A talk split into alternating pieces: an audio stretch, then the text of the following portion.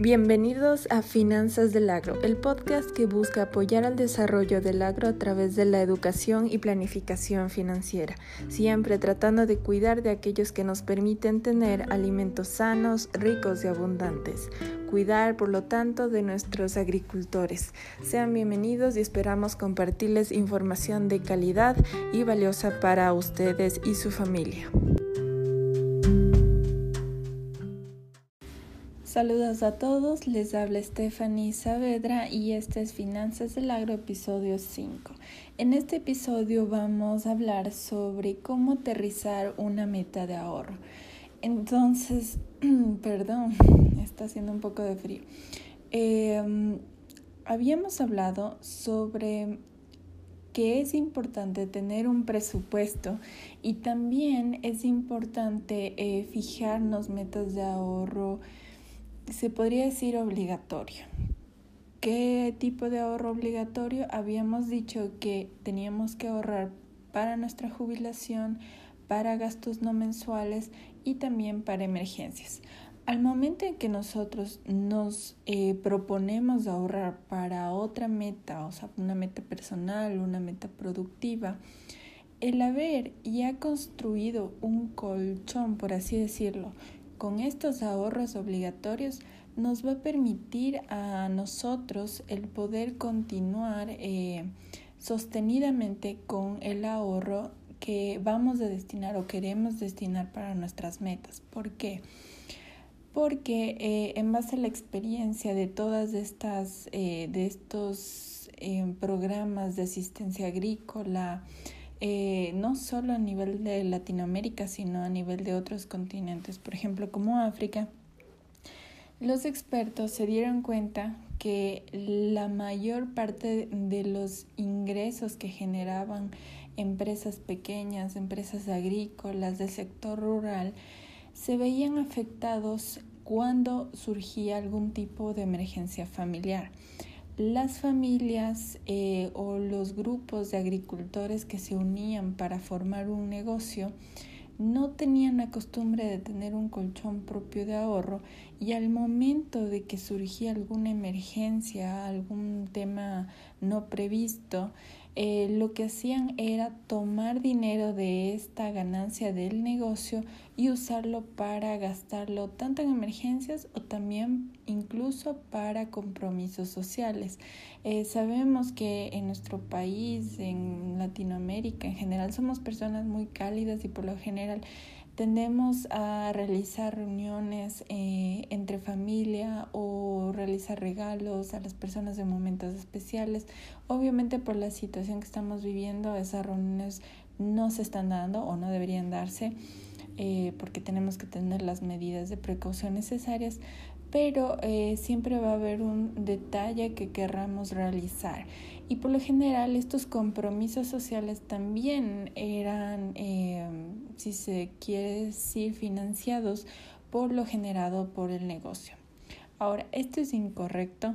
El negocio, eh, y al menos si recién estamos iniciando alguna actividad económica, si recién logramos invertir en algún cultivo lo más lógico sería que eh, sepamos cuánto vamos a gastar para invertir en el cultivo para así poder saber cuáles son nuestros costos de producción, saber a cuánto lo vamos a vender, dónde lo vamos a vender, estimar la ganancia y de esa ganancia poder solventar eh, nuestras necesidades tanto eh, personales porque se tiene que pagar a usted, tiene que pagarse sus necesidades, eh, como lo habíamos establecido dentro del presupuesto, tiene que destinar un 75% para todo lo que es necesario para su familia, tanto el 50% para necesidades básicas de alimentación, vivienda, vestimenta, educación, eh, seguridad en salud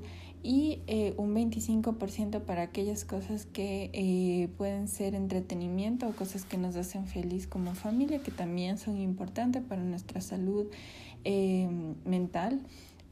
Y también el 25% que estamos hablando de tener un ahorro obligatorio que cubre estas necesidades futuras, que es cuidar de usted mismo cuando ya llegue a una edad avanzada, cuando ya llegue a viejito, y eh, también las necesidades que tal vez no las vemos mensualmente, pero que están ahí durante el año, son esos gastos no mensuales y también en el caso de la emergencia un 5% destinado a estas emergencias que no podemos prever, pero lo que sí podemos hacer es eh, ser precavidos y eh, poder destinar un fondo que nos permita afrontar este tipo de riesgos. Entonces, lo que, los, lo que les quiero decir es que para ahorrar por una meta, primero tengo que cubrir estas necesidades eh, básicas y también tengo que cubrir situaciones de riesgo, asegurarme, ¿sí? ¿Por qué es importante, como le he dicho, eh, tener este colchón? Porque ustedes ya después de que sepan que todas las necesidades están cubiertas, van a saber cuánto de ganancia tiene. Y esa ganancia la podrán reinvertir en su actividad productiva y eso hará que crezca su actividad productiva. Si ustedes solo ahorran por ahorrar, al momento en que logren tener un capital estimado, o sea, una estimación no es mala, pero ustedes tienen que saber exactamente a qué va a ir destinado este dinero que yo estoy ahorrando.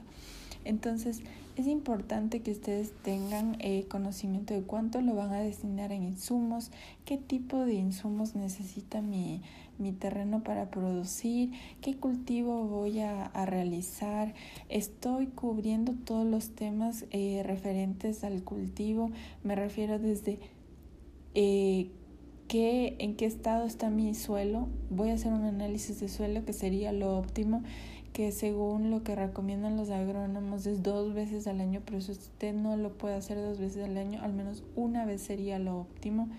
Eh, estoy, eh, puedo acceder a asistencia técnica del gobierno. Si es así, perfecto. Si no, ¿cuál es el costo que me, que me incurriría a mí poder eh, tener la asistencia y poder tener el consejo de un experto en cómo manejar y qué tipos de cultivos me pueden dar mejor rendimiento o cómo poder hacer que estos cultivos le rindan mejor al dinero que yo estoy con tanto esfuerzo ahorrando. Entonces, eh, en este momento les quería compartir o poner a su, a su eh, conocimiento ¿Qué costos yo debería tener contemplado al momento de poder hacer un presupuesto que me ayude para fijar una meta de ahorro?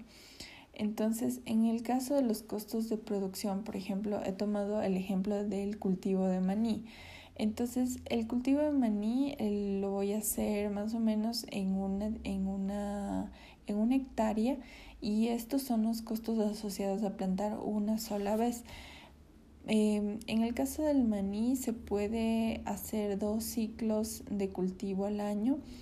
El maní eh, es un cultivo que solo puede asociar, es decir, plantar con otro cultivo como es el maíz, y lo cual es recomendado por el hecho de que ambos cultivos em, sí toman eh, ciertos nutrientes del suelo, pero también devuelven ciertos nutrientes del suelo. En el caso del, del, del maní, permite que el suelo eh, genere o, o, tenga nutrientes ricos en nitrógeno que también son deseables para los otros cultivos como es el caso del maíz.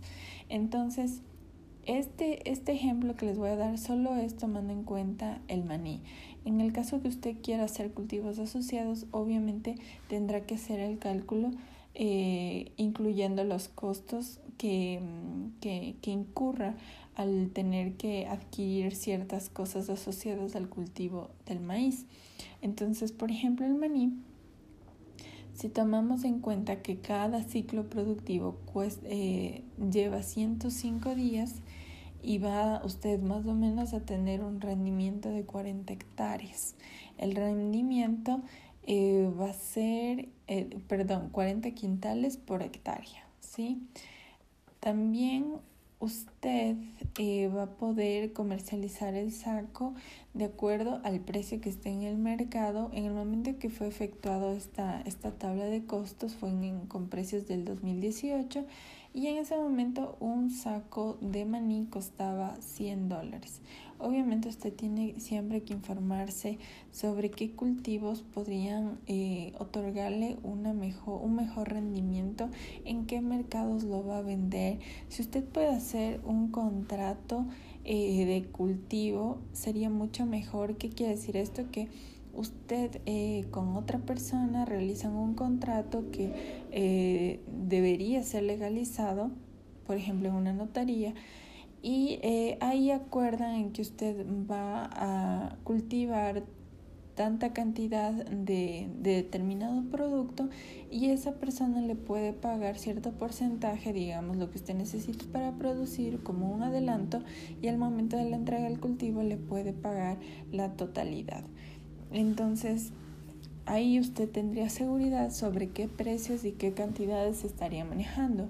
Pero si no se maneja de esa manera, al menos conocer dónde usted va a vender el cultivo y eh, eh, de acuerdo a eso usted poder producir de mejor manera.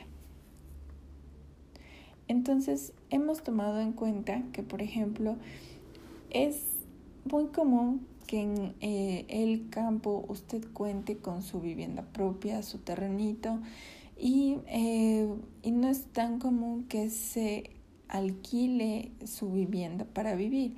Pero em, lo que sí es común es que se arriende para usted producir el terreno. Entonces también consideramos renta de tierra, consideramos un 5% eh, de todo el total de costos que surja para imprevistos porque puede ocurrir heladas en el caso de, de la sierra, pueden ocurrir eh, exceso de agua de, de, de en, en, el caso de la costa cuando existe mucha, mucha lluvia. Y eh, también eh, le incluimos un 4% para la administración en el caso que usted contrate a alguien y la asistencia técnica también está incluida.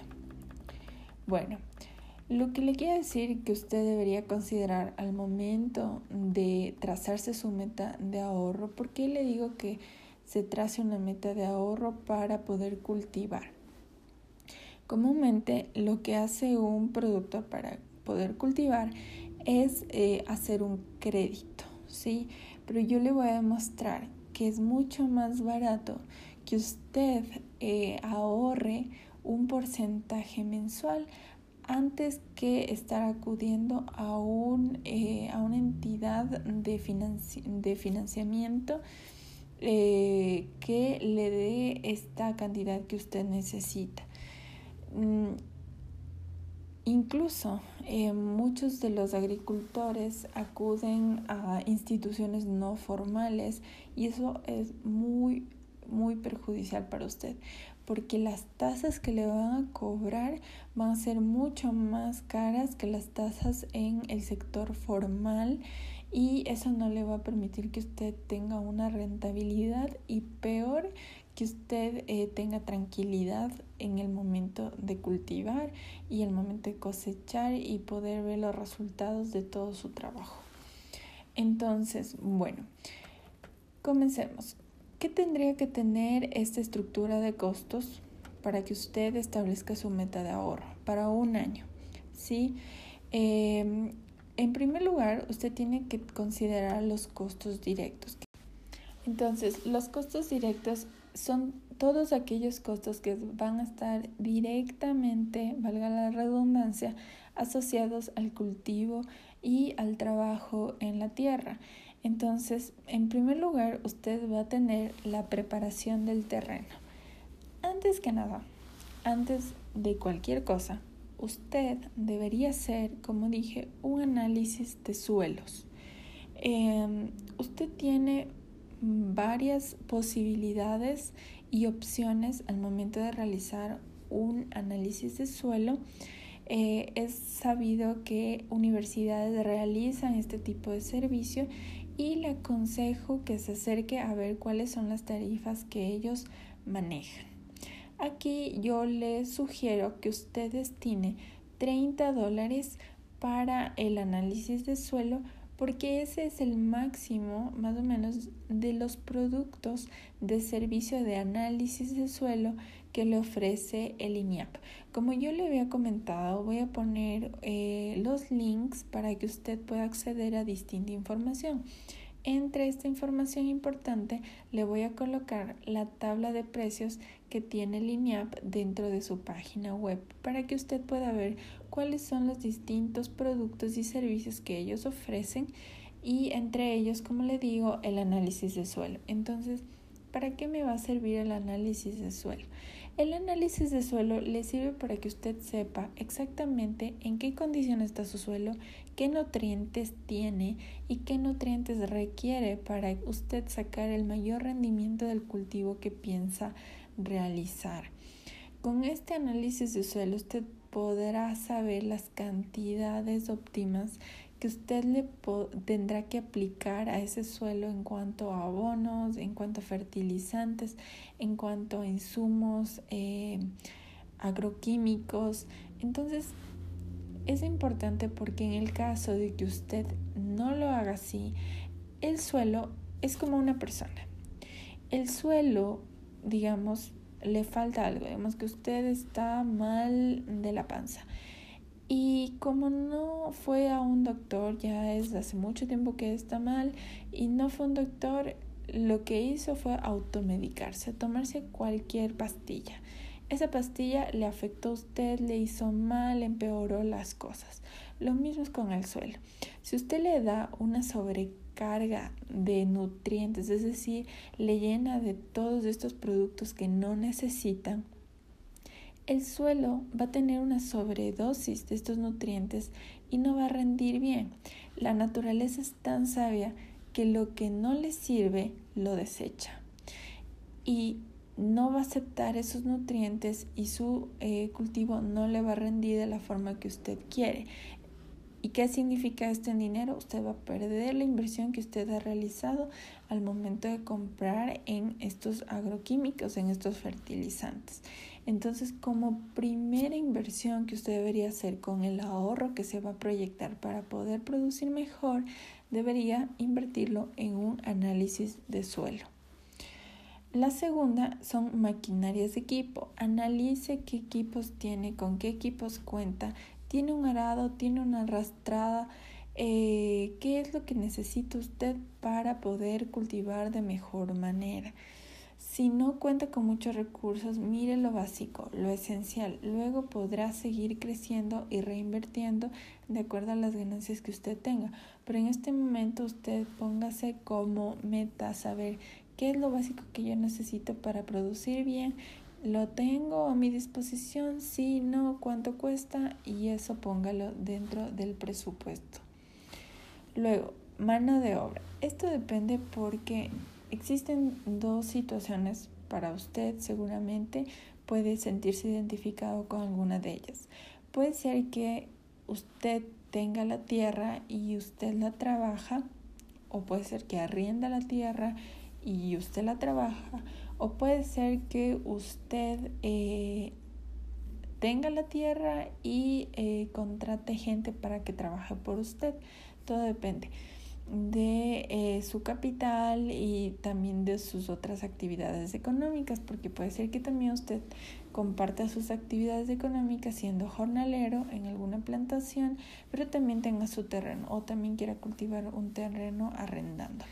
Entonces todo esto dependerá, pero sí es bueno considerar el tema de mano de obra porque a la final usted se va a pagar. Si es que usted trabaja por su cuenta, usted debería recibir eh, el valor correspondiente al trabajo que usted está realizando. ¿Para qué va a necesitar en la parte de preparación del terreno? Para obviamente la limpieza del terreno.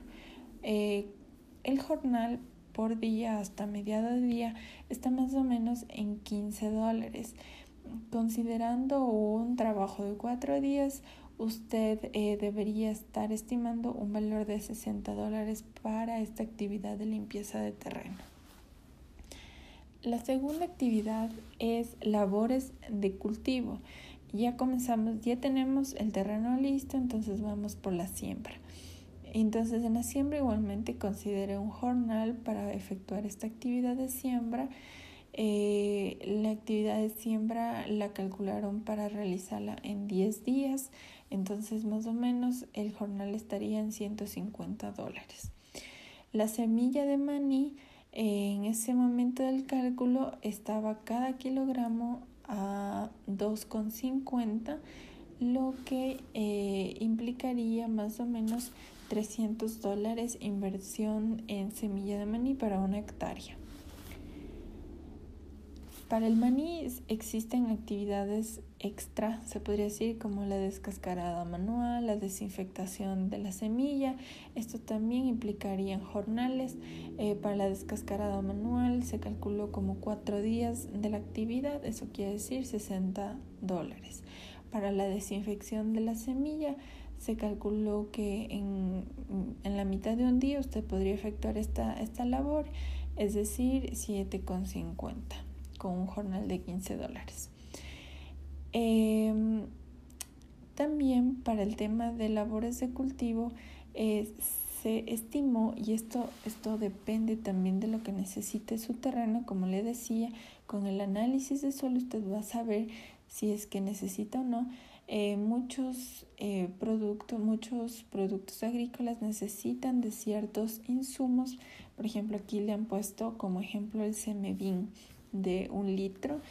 48 dólares de su costo en el 2018. Usted deberá eh, saber, de acuerdo a lo que usted necesite, qué valores tienen los insumos que va a utilizar al momento de eh, efectuar la siembra, dar inicio al cultivo.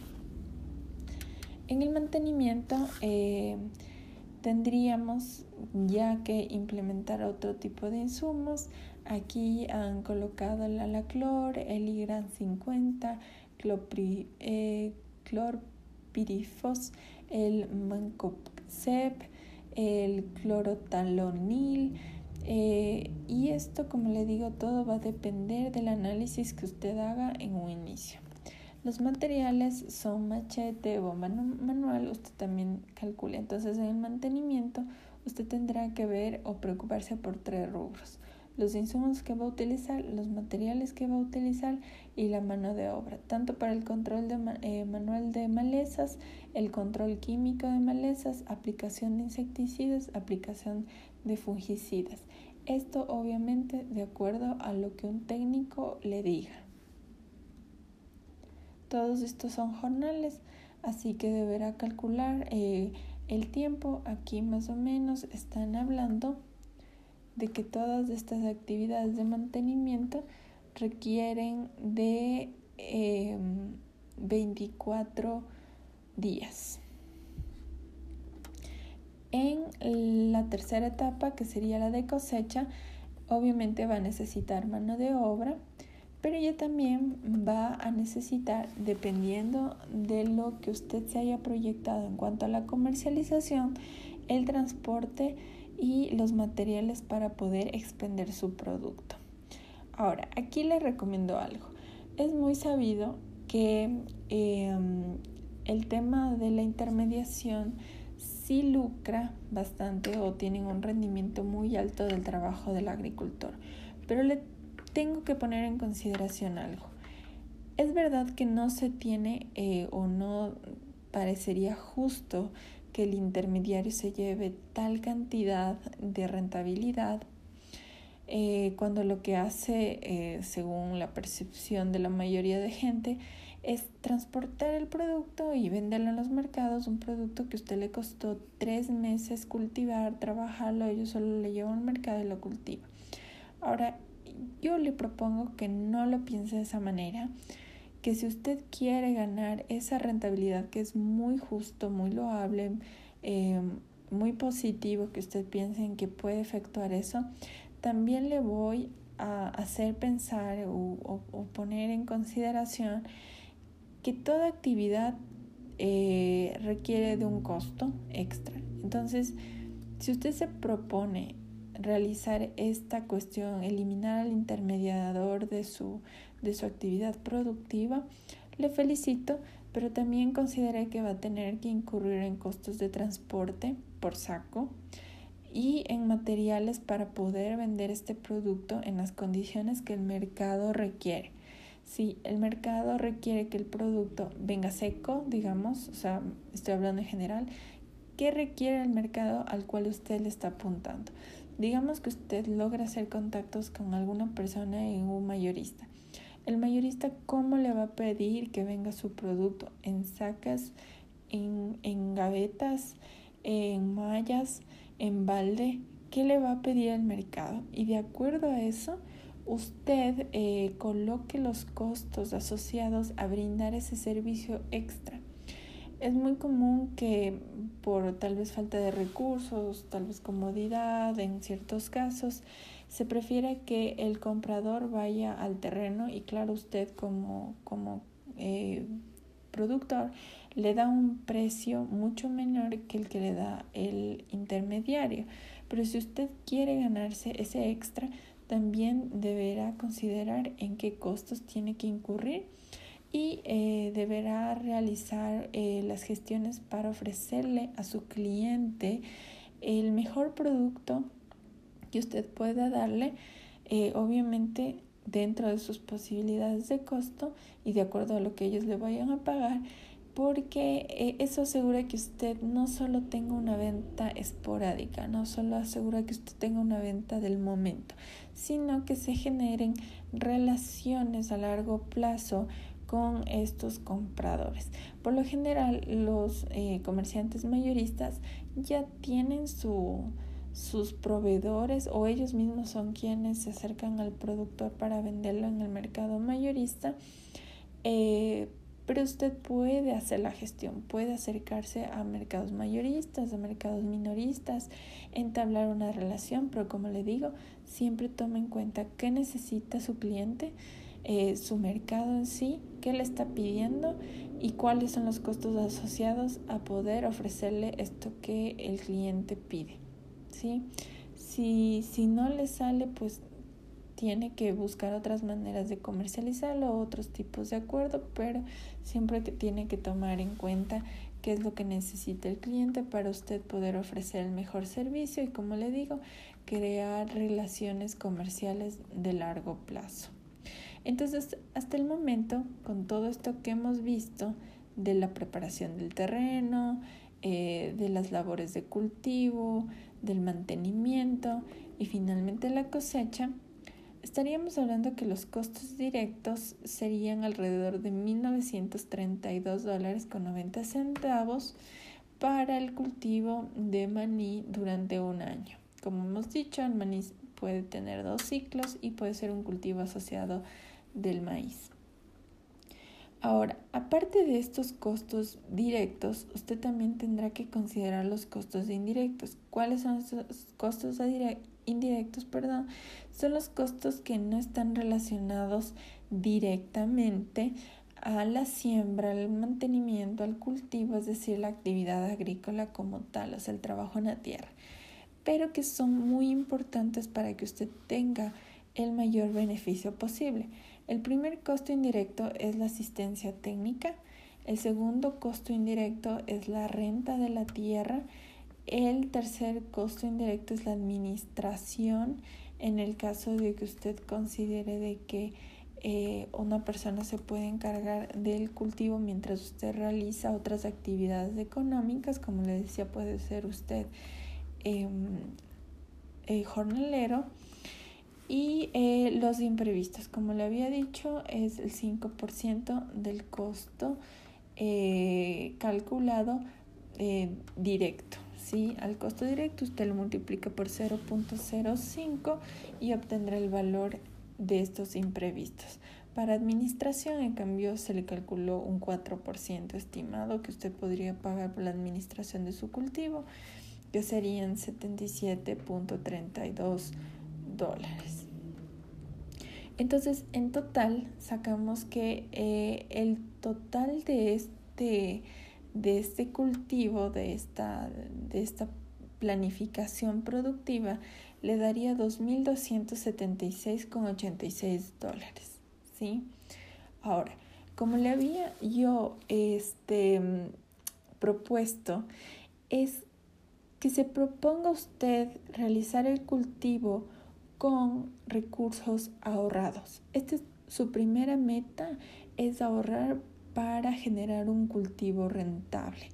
¿Y por qué esto es mejor que ir al banco y esperar que me den un crédito y luego del crédito esperar poder vender el producto y eh, que me den un precio que ojalá y cubra todos los costos en los que yo he incurrido y también que cubra los intereses que voy a tener que pagar por pedir este crédito. Entonces, de este valor que salió 2.276,86, yo lo dividí para 12 meses, que serían más o menos los 12 meses que usted podría ahorrar para poder iniciar este cultivo el próximo año. Digamos, usted inicia en esta fecha, 17 de julio, y se proyecta para cultivar en la misma fecha, o sea, dependiendo de, de cuándo sea el inicio del ciclo de cultivo, el 17 de julio del próximo año. Entonces, todos los años considerando el valor del, costo de producción que hemos calculado, que usted puede calcular de su, de su cultivo, considerando todas las situaciones que hemos visto, usted tendría que ahorrar mensualmente 189,74 centavos. ¿Sí? Ahora, 189,74 centavos puesto en una cuenta de ahorros que como lo habíamos visto en el episodio anterior le puede estar pagando em, inclusive hasta el 4% en ciertas cooperativas. Usted tendría que ir y averiguar cuál es la cooperativa cercana a usted, obviamente, que le ofrezca un, eh, una cuenta de ahorros que le permita ahorrar eh, a qué tasa que le convenga y que le paguen más para que usted pueda sacar provecho de este ahorro. Entonces, usted va a tener este monto ahorrando 189.74 más el 4% anual eh, por tener guardado este dinero en esa cuenta. Es decir, usted terminaría con un monto superior al que necesita en cuanto al, eh, al eh, costo del cultivo. Ahora, ¿qué pasa si es que yo decido, usted decide, realizar un crédito? Calculé, por ejemplo, hice un ejercicio con el BAN Ecuador. Entonces, en el BAN Ecuador yo puse el monto que me salía el total de la producción durante 12 meses, eh, un crédito, y me cobraban una tasa alrededor del 11.53% anual. Mire lo que es altísimo, o sea, usted terminaría pagando al final, o sea, eh, terminaría pagando una cuota de 211,69 dólares después de lo que usted eh, coseche. Mire, o sea, a la final usted con una tasa de interés de pagar el crédito, no terminaría pagando los 2.276,86 dólares que calculó para eh, sus, sus actividades agrícolas, sino que pagando esta tasa usted terminaría pagando 2.540 con, eh, con 29 centavos. Esto representaría que usted terminaría pagando 263.43 centavos más de lo que había planificado. ¿Es o no es mayor negocio para usted el poder ahorrar y poder pagar todo en efectivo? En ese momento, como ya le había dicho, cuando usted tiene las cosas en efectivo, en ese momento usted puede negociar, eh, puede ahorrar para poder tener este análisis de suelo antes de iniciar el cultivo, puede contratar los servicios de asistencia técnica previo a realizar el cultivo. Cuando usted esté preparado y sepa exactamente qué insumos va a necesitar, usted va a poder ir a la casa comercial y decirles, yo necesito estos productos y le van a dar un precio. Y le va a decir, eh, usted puede pagarlos a crédito, eh, le vamos, pero le va a costar más el insumo, pero no, como usted ahorró, en ese momento usted puede decirles, no, yo tengo mi dinero en efectivo, así que más bien hablemos sobre el descuento que me van a hacer. Cuando usted tiene dinero en efectivo, usted puede negociar, usted tiene poder de compra y puede acceder a un descuento por pagar todo de contado. Entonces, mire, usted puede ahorrarse mucho más de lo que planificó si usted llega a tener el capital listo para invertir. Pero mucha gente me va a decir, pero no tengo el dinero, entonces tengo que pedir prestado y como tengo que pedir prestado, por eso tengo que ir a la institución financiera. Ya, pero si usted no tiene toda esta planificación, es muy difícil que a usted le den el crédito, entonces ahí usted se acerca a las entidades eh, o las, las personas que prestan dinero de manera informal y le aseguro que la tasa no va a ser el 11.53 que ya le digo que salta en el banco, sino va a ser mucho mayor. No se arriesgue, no vaya a esos lugares, no vaya a pedir dinero donde nada es seguro.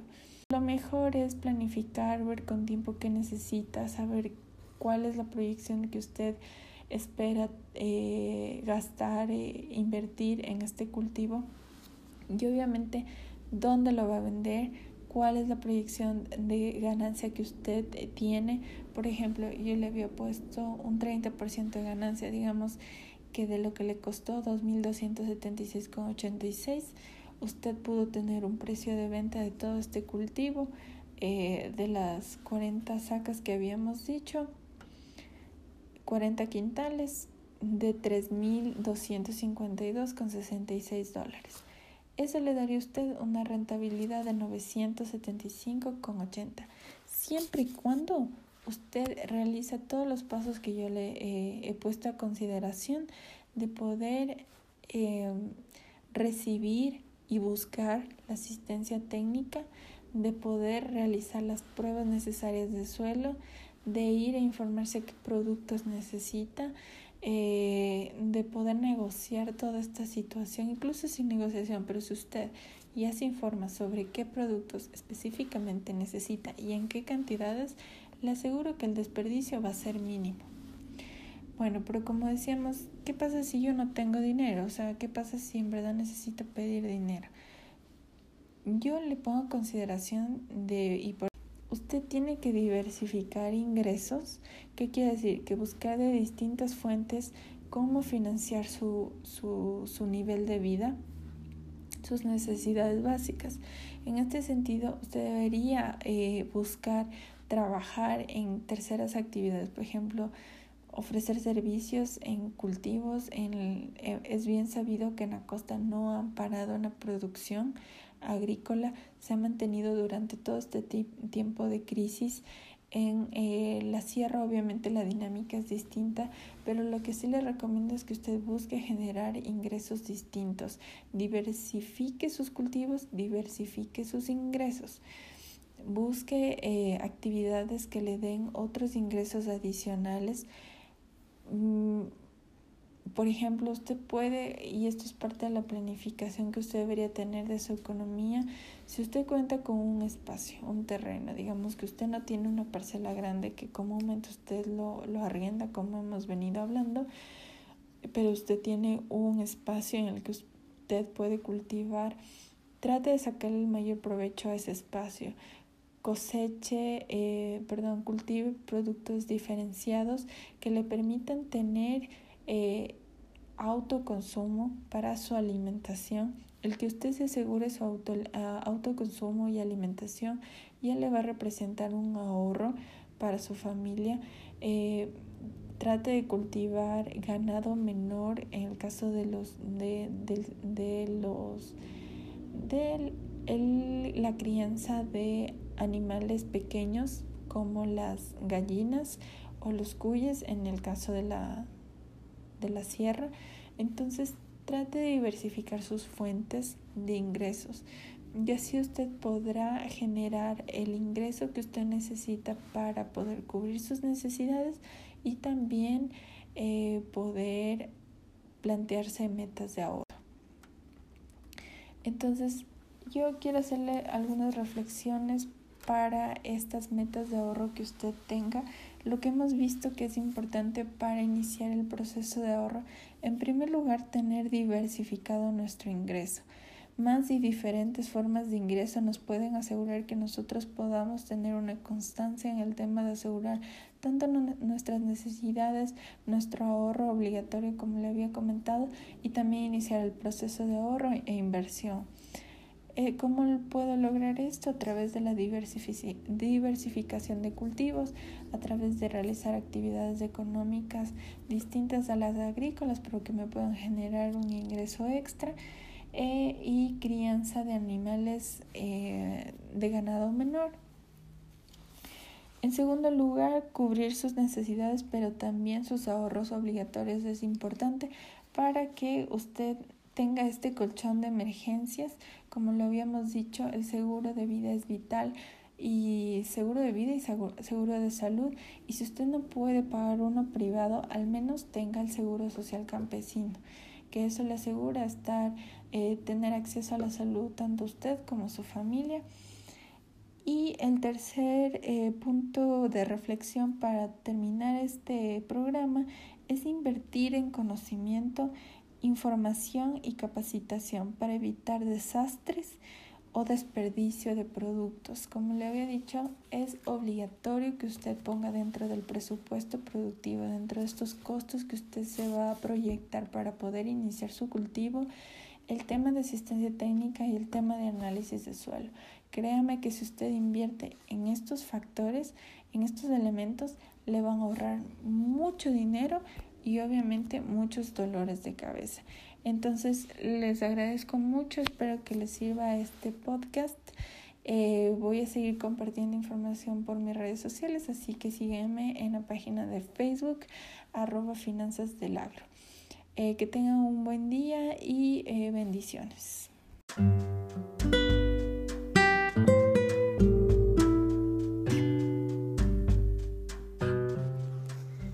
Gracias por ser parte de nuestro programa Finanzas del Agro. Les esperamos en el próximo episodio y les recuerdo que pueden seguirnos en nuestra cuenta de Facebook con el mismo nombre, Finanzas del Agro, en donde publicamos nuestros podcasts y también eh, varios artículos de interés para ustedes. Muy buenos días.